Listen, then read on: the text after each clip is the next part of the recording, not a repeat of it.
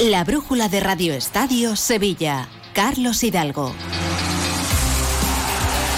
¿Qué tal? Saludos, muy buenas noches. Diez minutos para las nueve en Onda Cero, tiempo para el deporte local, para la última hora de Sevilla y Betis que pasa primero por las lesiones del equipo verde y blanco. Tras las pruebas realizadas, Ayoce, eh, sabemos, conocemos, eh, después de el parte médico que ha emitido el Betis, que se puede perder quizá uno o dos partidos. Lo de Ruibal es más grave. Se valora incluso eh, pasar por el quirófano, algo de, que de momento no está eh, muy claro. José Manuel Jiménez, ¿qué tal? Muy buenas. ¿Qué tal? Muy buenas. Eh, sí, en el caso de Ayoce ya vimos la entrada muy dura de Bruno Méndez, el lateral del Granada. Le obligó a retirarse del partido, nos temíamos lo peor y bueno, pues después de conocer el parte médico y tal y como fue eh, la entrada, yo creo que hay que estar eh, contentos con el tema de Ayoce porque se le ha diagnosticado un esguince de ligamentos y sin desmosis anterolateral en su tobillo derecho. El 15 de tobillo se pierde el partido frente al Barça del próximo domingo, pero podría llegar incluso a la convocatoria del próximo encuentro que juega fuera de casa en Mallorca el conjunto verde. Así que, eh, en principio, un par de partidos. Se va a perder eh, a Yoce si todo va bien, eh, con lo cual no es ni mucho menos la peor de las noticias. Peor lo de Ruibal, al que veíamos abandonar la clínica después de las pruebas hoy con muletas. sufre un edema en el compartimento externo de su rodilla derecha asociado a una lesión meniscal externa. Y dicen desde el club que están pendientes de decisión terapéutica. Como tú dices, eh, se baraja la opción eh, de operarse o también de bueno pues seguir un eh, tratamiento más conservador. Así que veremos en los próximos días qué se decide con Ruibal según se vea evolucionando esa lesión, pero sí parece que va a ser una lesión que le va a mantener bastantes semanas lejos de los terrenos de juego.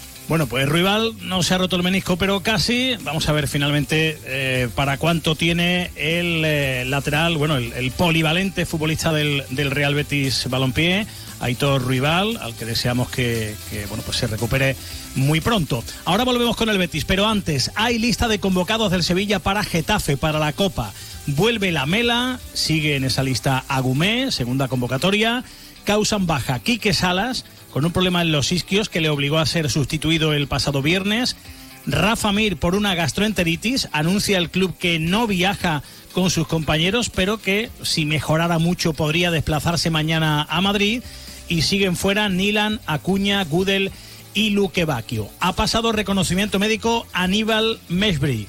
Incluso ha firmado el contrato que le ata al Sevilla hasta junio, pero el club todavía no lo ha hecho oficial a esta hora eh, las 8 eh, de la tarde y 52 minutos.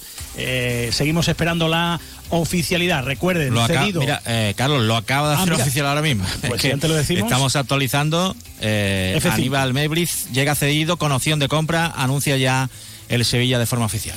Bueno, pues cedido por el Manchester United, una opción de compra que ronda los 20 millones de euros y eh, según eh, publicaba el periodista especializado en fichajes Fabricio Romano, eh, después el United tendrá una opción de recompra que ascendería a 35 millones de euros. De todos modos, no veo yo al Sevilla pagando los cerca de 20 kilos en verano.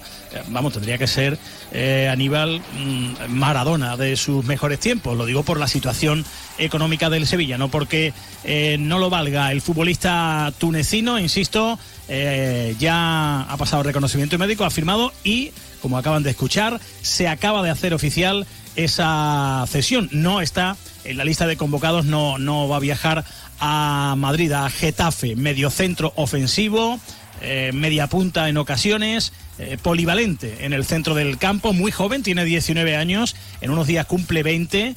recordemos que Agumé tiene 21, los dos tienen ficha del filial.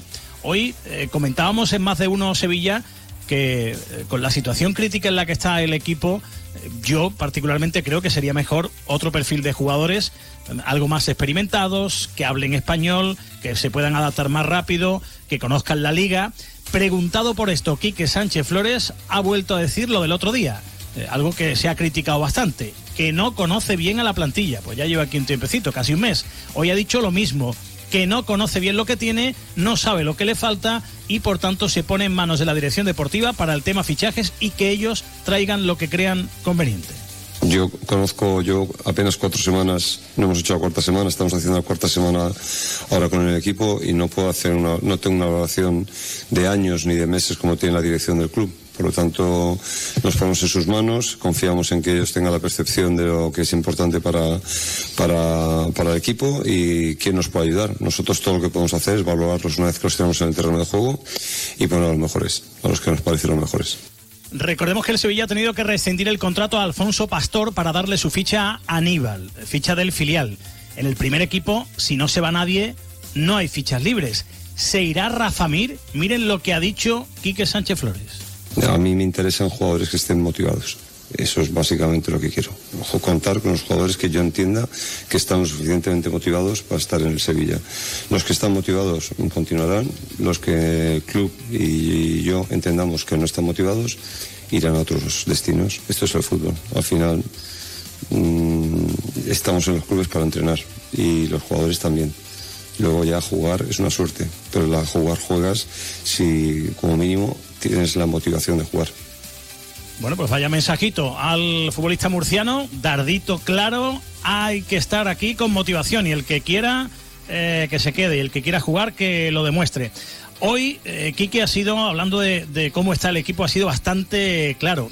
Da un poco de miedo incluso escucharle hablar así. Ha, ha dicho algo así como, a ver, yo les digo lo que hay que hacer a los jugadores, pero esto es una cuestión de poner interés y concentración y esto no lo ponen. Escuchen. Me he dedicado a hacer una reconstrucción de patrones y creo que es una dinámica de, de organización, de concienciación, de saber que el fútbol de ataque está muy bien, pero sí que hay un gran problema de organización y de transición. Y en ese sentido o nos adaptamos o queremos trabajarlo 100% o tendremos dificultades, porque el fútbol actual no permite ese nivel de desorden defensivo, no lo permite. Y cuando eso existe, pues cualquier cosa te puede parecer un peligro y estás muy expuesto. El fútbol actual no permite el nivel de desorden que tiene el Sevilla.